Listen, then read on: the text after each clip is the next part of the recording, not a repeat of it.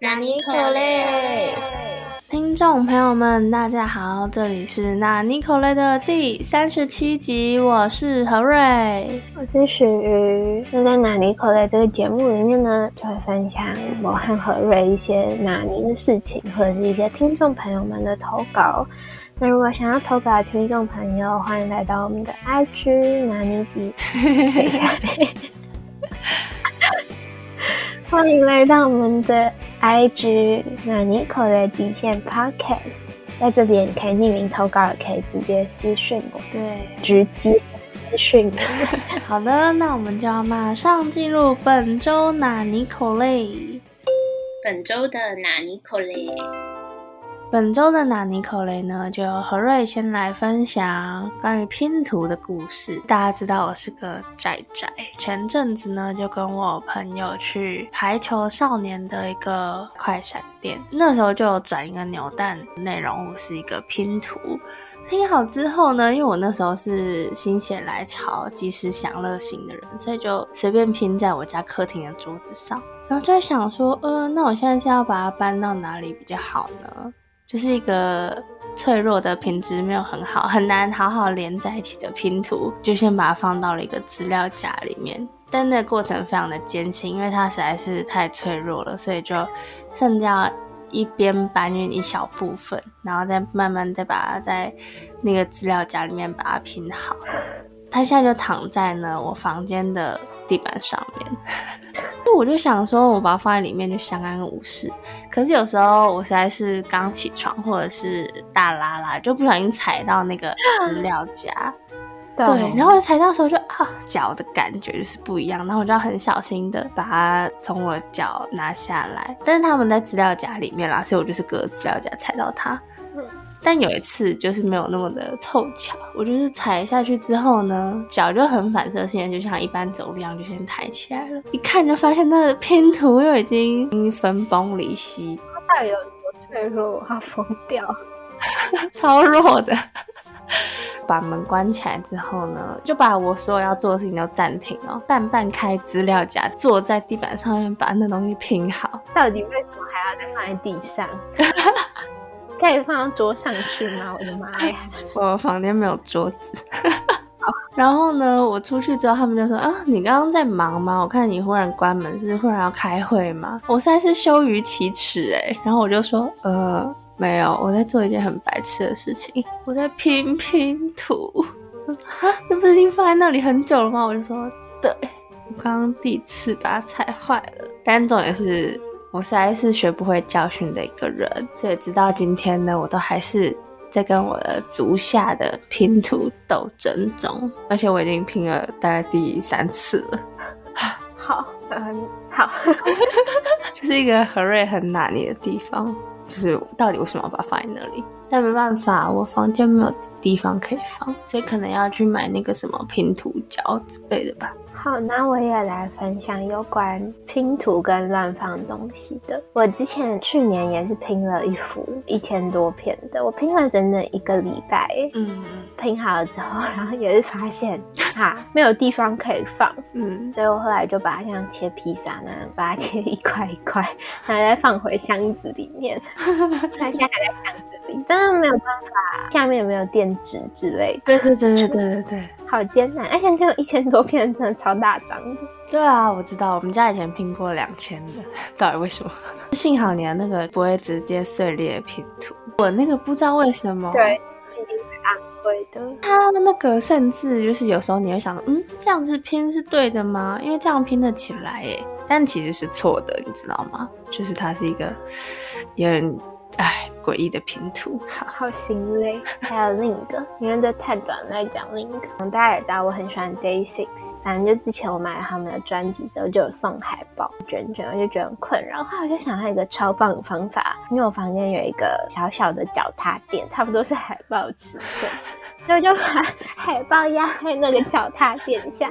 后来我就忘记了，过了几天我都没有想起来。嗯，后来我朋友就刚好来我家，然后就进来我房间，然后就看到了脚踏垫，然后就说很漂亮哎，然后觉得还有一掀起来。下面怎么有金元币？哎呀，而且上面还是你的头发！哎呀，对，是一个不小心把我的爱人放在我的脚踏垫下，还有点踩歌的，踩了无数次。对不起了，我的宝宝。好，我要来分享第二个拿尼口嘞，是一个很短的故事，一个抓蚊子的故事。最近不是虫虫变比较多嘛，然后我们家也是会出现比较多蚊子。之前有时候一个下午或者一个晚上，可能就要抓三四只蚊子，就觉得很烦。Oh my god！对，可是呢，不知道为什么，我从可能去年开始有个抓蚊子障碍。平常我就是会靠很近，然后看是用卫生纸在下面打它。如果我懒得出去拿那个电蚊拍的话，或是就去外面拿电蚊拍。然后结果不知道为什么，我大概有两三次吧，就是他们就在我眼前，然后结果我就已经那卫生纸盒之类的。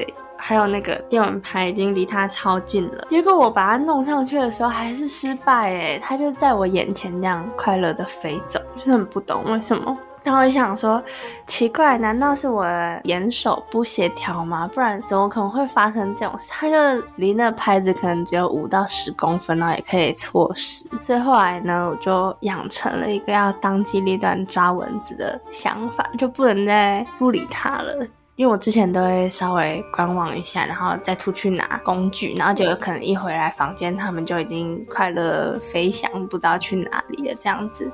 所以现在就会紧盯着它，在拿手边就可以拿到工具，小心翼翼的，怕那个风把它吹跑，超近超近，近到近无可见的时候再。它免得它再从我的眼皮子底下飞走了。好好笑，你这样还会观望？我们个性真的是差太多了。我是一看到蚊子，我就会开始高声尖叫，说：“赶快把电蚊拍给我拿过来！” 盯着那只蚊子那种。我没办法哎、我姐也是你这种类型的。你没有在那个情境下，你就会觉得，哼，没什么大事情，还要惊扰大家这样子。没办法，真是蚊子真的是啊。没错，它是我唯一一个敢用手杀的动物。哦，对你很怕虫，对，其他我都没有办法，我连蚂蚁啊，或者是任何那种浴室会出现的那种，或是书里面不是伊鱼那种恐怖的、迷你的，然后爬的那种我都不敢呢。就是我没有办法用手，可是只有蚊子，蚊子打开，不知道为什么蚊子就可以这样，就是不懂为什么。还有音效，但你还是要隔着卫生纸。没有没有，蚊子可以粘在手上，好 就是不知道为什么。哎有时候把它们打死的时候，手上会有它们刚吸到我的血，对啊，然后我就会觉得哈送啦，报仇。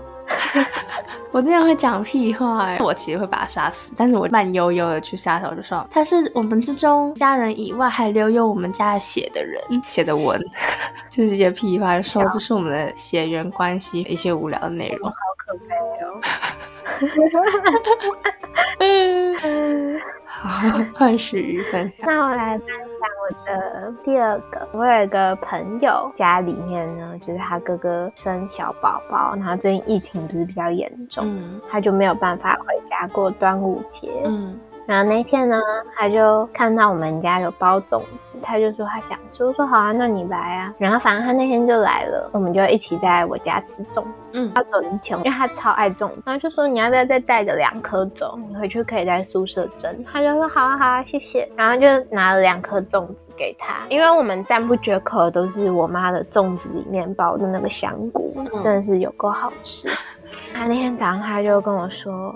我今天早上一起床我就想说，哦耶，我要来吃那个好吃的香菇，所以我就蒸了一颗粽，就一打开，噔噔是豆沙粽，而且还是紫米的。然后他就说，我一看到那个紫米，你知道我有多错愕吗？我还先怀疑了是不是我保存的方式不对，米变成黑色的，就在一戳开就是豆沙粽。然后我说，啊，怎么会？我给你给错了吗？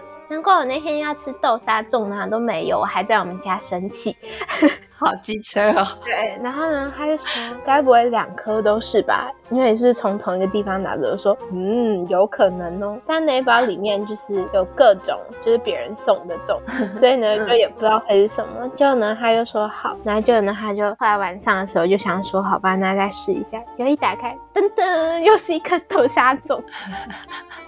一个我的朋友被我搞到，然后我自己也被我搞到的故事。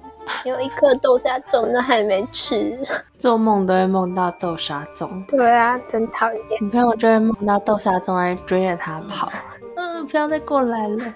那我要来分享第三个拿尼口雷最近积累下来的经验，就是呢，可能就是我们爸爸妈妈那一辈的，或是主任啊、老师那一辈的人呢，他们可能就大概四五十岁、五六十岁吧，所以就不太能适应那种我手写我口的那种传讯息形态。或是我手写我脑，就是你嘴巴根本不会哈哈，但是你打在 line 上面的时候，你要打哈哈哈哈。对对对，他们没有办法觉得要这样子，因为可能从以前就是完全没有这种经历，就书信的时候就是有书信的那种沉稳的感觉。在他们传讯息的时候呢，我每次都会觉得他们是不是在发火？哎哎，对，真的，他们。无法掌握住讯息文字的那种微妙感，就像哈哈跟呵呵跟哈哈哈是不一样的。没错，前几天的时候呢，我妈就自己在那边流行一个笑法，就是逗号之后呵呵，然后句号。我看了第一次的时候，我就想说，好嘲讽啊，他是什么意思？但我就想着，好。可以理解，就是中年人传法，所以我就没有管他，自己流行自己的呵呵这样子。结果后来呢，他好像又传了两三次吧。我就想说，不行不行，因为我妈之前是想要去上手机课，就是她要想要改变自我的那种人。想说好不行，我要当机立断来解救她，在呵呵的这个错误的循环中，所以我就传讯息跟她说。你不能传呵呵，你这样传讯息太像中年人了。她就说什么意思？我就说这样子的话呢，年轻人就会误会你的意思。而且她也就打电话过来，她就说呵呵，不是一个普通的笑声吗？我看你姑姑都会这样传呐。然后我就会说，他那样传不代表你可以那样传。因为你现在才开始进入这个快乐的讯息的世界，现在比较常传这些讯息，所以你现在建立起这个呵呵形象的话，就会一去不回这样子。所以呢，我就帮他整理了可以使用的年轻人惊叹语这样。哦，还有一个中年人的讯息，我觉得有一点完全可以看出他是不是中年人的讯息。他们会加句号，没错。我们的话，除了嗯惊叹号或者是那种波浪符之外，嗯嗯，句子的结尾不太会加标点符号，但中年人一定会完整的加上一个全形句号。没错，而且我不一定会用逗号，就是会用空格之类，但是中年人就会把它完整的打好，而且他们也不太会用波浪号跟惊叹号，就惊叹号会真的放在鱼尾，比如说很好吃哦，惊叹号就要表达它真的很惊叹，但是对，好啦，可能是何瑞流或者是年轻人，可能有些人会这样，就是什么都可以加惊叹号。没错，我每一个句子都是用惊叹号。而且一个句子通常都会切很多个。哎，惊叹号，你知道惊叹号？我今天惊叹号大概两三个字，还是只有我？真的？我们自己飞速流还在强迫人家变成何瑞流跟徐流？好吧，没关系。大家如果看到呵呵或是一些让人怒火中烧的讯息的话，就是要想到说，不是不是，他们是书信信件往来那一代，所以本来就对这个没有那么大的。敏感度吧，就是对于要融入这个年轻的氛围里面呢，本来就比较没有感受到需要这样子吧，或者是可能那样子穿就是他们的习惯。嗯，真的好，那我也来分享有关这个的。我真的也觉得这很困扰哎，因为我们两个世代对那个文字讯息的敏感度实在是差太多了。有时候我真的都会觉得他们是不是在发火啊？对，有时候是不是家里的长辈，可能是一些公事上面的长辈，我也都会想说，他是在生气什么之类。后来都发现，嗯，好像不是，就是他们就是习惯这样子，而且他们都会打的很简短。对对对对对，知道，好了解。对对对对对对，像我们的话就一定会我知道了，然后后面还会拖一下，就是 OK 波浪波浪。对对对对，然后你就会明白。拿句号，你到底明白什么？对，然后我就想说，他怎么会发火了？我刚刚是不是讲了什么不太对的东西？然后就会很怕自己没有礼貌这样，而且还会用一些就是很丑的，我这样好坏，用一些很丑的就是赠送的贴纸，但有的就是很丑，我真的不想要每天点开我的 line 就看到那些丑贴图。然后后来呢，因为我妈用的贴图实在是都太丑了。而且有时候还没有很对到那个主题哦，对对对对对，然后就觉得很困扰。然后后来我还直接送了他一组贴图，然后他就很开心，就说：“嗯，小鱼，你今天为什么送了我这个？”然后就说：“哦，因为你的贴图实在太丑了，我看不下去，以后请你用这一组。”好讨厌。对，但他也是很开心，然后他就都用这组贴。后来大概过了两个礼拜吧，有一天我跟我姐刚好在聊天，他就说：“你是不是有送妈妈贴图啊？为什么妈妈最近用的贴图这么可爱啊？” 我就说：“，因为我实在是看不下去了，就是。”一个机车的女儿不会，因为何瑞也很机车。因为我爸他可能有什么 Line Point 跟他联动的卡吧，他的那个手机里面就有很多的 P。对对对，之前我就在想说，好，我要用他送我贴图，反正他也不会发现这样子，然后再把那讯息收回去。因为那时候好像才国高中吧，反正我就有点没有搞懂要怎么送人家礼物，所以呢，我还先买了一个贴图，然后后来再哦，原来是要按送礼这个。然后再送给我自己，结果后来我爸到现在都会用 Shiny 贴图跟亚历山大贴图，就很好笑。啊，亚历山大贴图很好笑，我超爱亚历山大贴图的，而且你很钟情哎，好像那时候。是我先用吗？对，那时候用了之后，然后你就再也回不去。你到现在还会用，我觉得很震惊。因为我对一个贴图的喜爱难以持续超过半年。我很爱买，但是我永远只会用我最新买的那几，就懒得滑到。那个亚历山大后来有出第二季，然后我还有买，就是真的变牙粉这样，我不知道为什么。我们会再贴给听众朋友看，现在不知道我们在干嘛。没错，而且甚至亚历山大贴图还是我凹人家送我。的，超级车的，他是我的贴图男神，请大家不要吝于支持亚历山大贴图。那我们就来进入我们本周超主观的南口的指数 ranking。我要投给总是让年轻人很紧张的中年人传讯息的故事。这个是讲一整个情史，让中年朋友的听众可以好好加油，或者是可以来咨询。教你怎么传讯息，但感觉只有我姑姑，但我姑姑不用改啦，你很会传讯息，所以没关系，你是可以使用呵呵的那种。平常真的不能乱用呵呵哎，很嘲讽哎。对，要使用呵呵还不会让人家觉得你在火大，代表你已经建立起了一个个人的形象。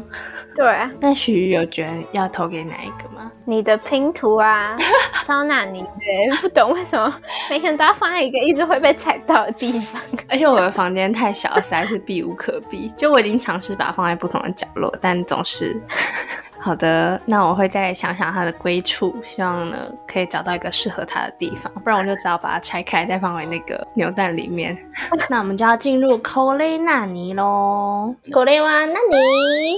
好的，那在口雷纳尼这个单元呢，就会分享何瑞最近关心的议题、许的 playlist，还有我们发现的酷东西、小物，还有资讯。没错，好，那这一半呢，就我先分享。这周的 playlist，这周的第一首歌呢是 Day Six 的 My Day。为什么要分享这首歌呢？因为噔噔噔噔，昨天呢就是 My Day 的五岁生日。谢谢。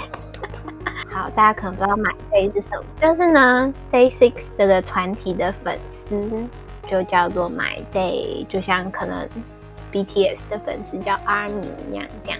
反正我们就叫 My Day。那昨天是我们的五岁生日。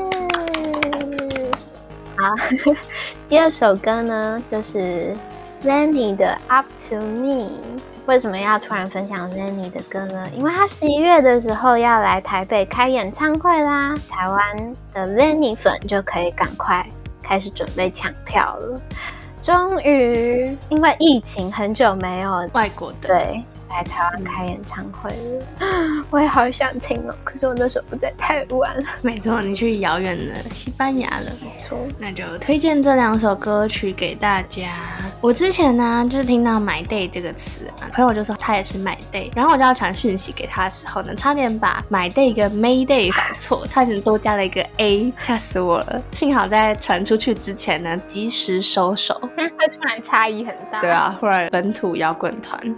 对，但他们也是很多粉丝的。那我要来分享最近关心的议题，就是修复书籍的故事。嗯，引起了一个小小的网络上的回响，就是之前有个人 PO 了一个修复色情漫画的一个故事。然后那故事也是一个很那里的内容，大家想看的话，现实动态上面再分享链接给大家。他那个故事的起源就是说，他小时候可能看到色情漫画丢在河边，因为是个日本人啦，然后就不知道怎么修复它，然后就很难过。等到长大之后呢，很认真的查了图书馆呐，还有博物馆呐，他们所提供的修复书籍的资讯，然后就想说，好，现在我要给过去的我一个安慰。嗯。所以呢，他就去河边寻找，然后结果其实他都没有找到，而且他后来还自己拿自己的色情书刊，然后把它放在像一个饲养箱一样，让他在外面接受风吹日晒雨淋。为了完成这个活动，所以呢，毁了自己的一本书这样子。但内容就是他真的依照那些步骤，然后就把纸拆开啊，然后进行干洗，就要用刷子把那些东西刷开，要用网子夹住之后呢，放到水里面，这样让它轻轻的带走那些泥沙。如果破掉的话呢？要去买那种超薄修复专用的日本纸，贴成一小小片，像是纸胶带一样，这样把它整个抚平，才会看不出来。它明明就像外行人在自己家里，可是还是可以做到几乎非常完美的修复的感觉。最后还要自己把那一页一页再把它胶装啊，或者是再把它线装，把它缝起来。看到他把自己的书籍就是修复好的感觉，也非常的感动吗？一方面就是接受现实打击，好像我到在看什么？就怎么会有一个人这么的悠闲，然后还把它写成一篇超长的一个文章，好有趣哦。其中有个部分应该算是跟许把海报压在那个脚踏垫有异曲同工之妙。刚刚提到说会放到水里面，然后再用刷子再轻轻把那些干洗刷不掉的东西刷掉，这样子要晾干风干的部分呢，就在早期可能是要把它。像亮书啊或什么之类的一样，可是这样子会很容易还是皱皱的。有一个美国人呢，可能这也是蛮久以前的时候吧，就发明了一个气流干燥法，就是在把它盖到瓦楞纸上面，然后再用那个瓦楞板它自己有的那个洞洞呢，就给它吹一些电风扇，所以就是一页一页这样压着，还以为在做什么新铜电池之类的。就把它压好之后呢，让它吹风，然后就借由那个洞洞，尽量把水汽带走，就让它比较快，而且还可以把那些东西压平。所以后来它的成品就是真的蛮好的，就像是那种漫画店或是二手书店，有时候会有那种感觉是店里面自己再重新钉过一次的那些书，就会有那种感觉。嗯，有时候内页明明很黄，可是外侧四个边看起来还 OK，也是可能他们用专门的那个裁书机，就是有把可能外面大家摸过啊，很多湿气啊，有点皱掉的地方呢，就稍微把它裁掉那个边界，看起来就会变得比较新。对。是一门大学问，没错。所以如果大家想修复书籍的话呢，也是可以先自己制造啦。毕竟别人摸过的书籍就有点恐怖，因为我们也不是真的博物馆的人。可是如果你想要尝试看看，难道是我也可以做到的事情吗？就像日本人一样，日本人不是有时候都会做一些就是呃，嗯，但是很了不起的那种行为吗？如果大家也想尝试的话呢，就赶快把自己的一本书拿出去外面的花圃里面。我无法哎，我也无法，这第一步我做不到。对，因为我的书都非常干净整齐。没错，而且也没有那种可以狠下心让他去外面接受一个月的日晒雨淋。哦，好像其实有哎。但是那种书就是我，太日晒雨淋，我也不会想要救他，对啊，不会想修复它。对，那接下来就来分享，呵呵，这一拜终于轮我了，我要分享一部漫画，叫做《异兽魔都》，真的很好看，但是也很血腥啦，你要做好心理准备，里面会有很多人的肉体。还有肠子啊、脑、心脏之类。除此之外，我真的不懂为什么这一部没有再更爆红。嗯，我觉得他真的画的很棒，故事也很有趣。作者很喜欢在很紧张一些地方，还是会耍一下他白目的幽默感。超喜欢，哎，但是这居然是两千年就开始的作品，我刚刚查了一下，然后二零一八年完结的，对啊，蛮久，稍微没有那么红。但我在想说，原因可能是因为它不是在 Jump 上面吧，是别家的，所以嗯，曝光率就不够。嗯，我觉得，因为大家都把 Jump 当做是龙头，对。好可惜哦，希望大家可以去看，我就不剧透。我记得许瑜是不是有看动画？对我就是因为看了动画之后觉得很喜欢，然后我就去看漫画，就看了漫画之后，果然更喜欢。因为其实我是更爱漫画胜于动画的人。我懂，我懂。因为我用手机看，然后一边看的时候一边想说。好久没有看到这么让人想买漫画了。就回过神来的时候呢，一整部已经寄到我家了。对，他有 PO 现实动态。因为我那时候对于这一部没有太大的知识量，然后想说许瑜这是买有完结的吗？那还特别按暂停，就是他的现实动态就把它压住，然后看到最后一集，就是有看到一个小小的碗，就替他觉得安心，你知道吗？对，没错，像猎人就是，对，不知道买到什么时候，笑死。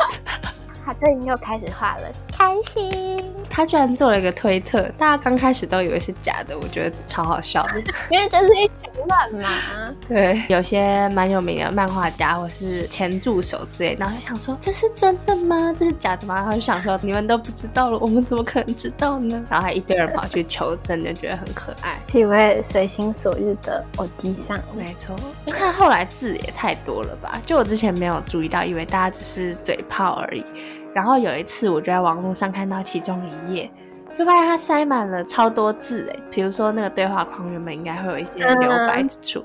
然后完全就是填满，他感觉就越来越把草稿直接给大家看的感觉。听说他之前在 Jump 上面重新复刊的时候，真的会很像草稿，然后可能要做成一本的时候呢，才又稍微重新修正过。咦，对，那没关系，猎人粉可以接受就 OK。他的那个推特超多人追踪的，我也有追踪。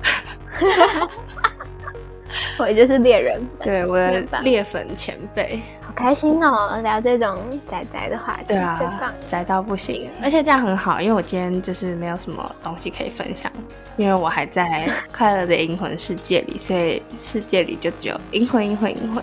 前几天我爸妈还有我姐他们都去别的地方住，然后我就一个人大概过了三四天的生活吧。我就每天起来之后就想说，好，今天不可以再看《银魂》了，然后就想说要去做什么，然后刷牙洗脸，然后出来之后呢，我就很自然的按《银魂》，然后就开始看，开始看，看。真的，我懂。就像我也会想说，不可以再划手机了，但是回过神来，自己就是手就停在 Instagram。我看到几集之后会有点疲乏，就有点累了。之后呢，那我就按暂停，然后就去洗碗呐，什么什么，然后就盘算着说，哦，好，那我等一下要去做什么报告啊，可能要准备什么东西呀。如果要出门，然后回到位置上之后就按继续播放。我很懂，我也是这种人，毫无自制力可言。而且跟听众朋友们讲一下，就如果我没有特别出门或是没有特别干嘛的话，就有时候会隔天早上才洗澡，但是。这几天呢，我中间就是在银魂的集数，可能大概三四集之间呢，需要短暂的休息。结果这几天都十点多就去洗澡了，晚上十点多，然后我就想说，哦，今天很早哎，那我今天要不要早睡？结果没有哎，就是看银魂，真没救，真是一部好作品。那我们的口雷那尼就到这边，也就是我们拿尼口雷也到了一个段落。我们下一位同一时间再见吧，拜拜。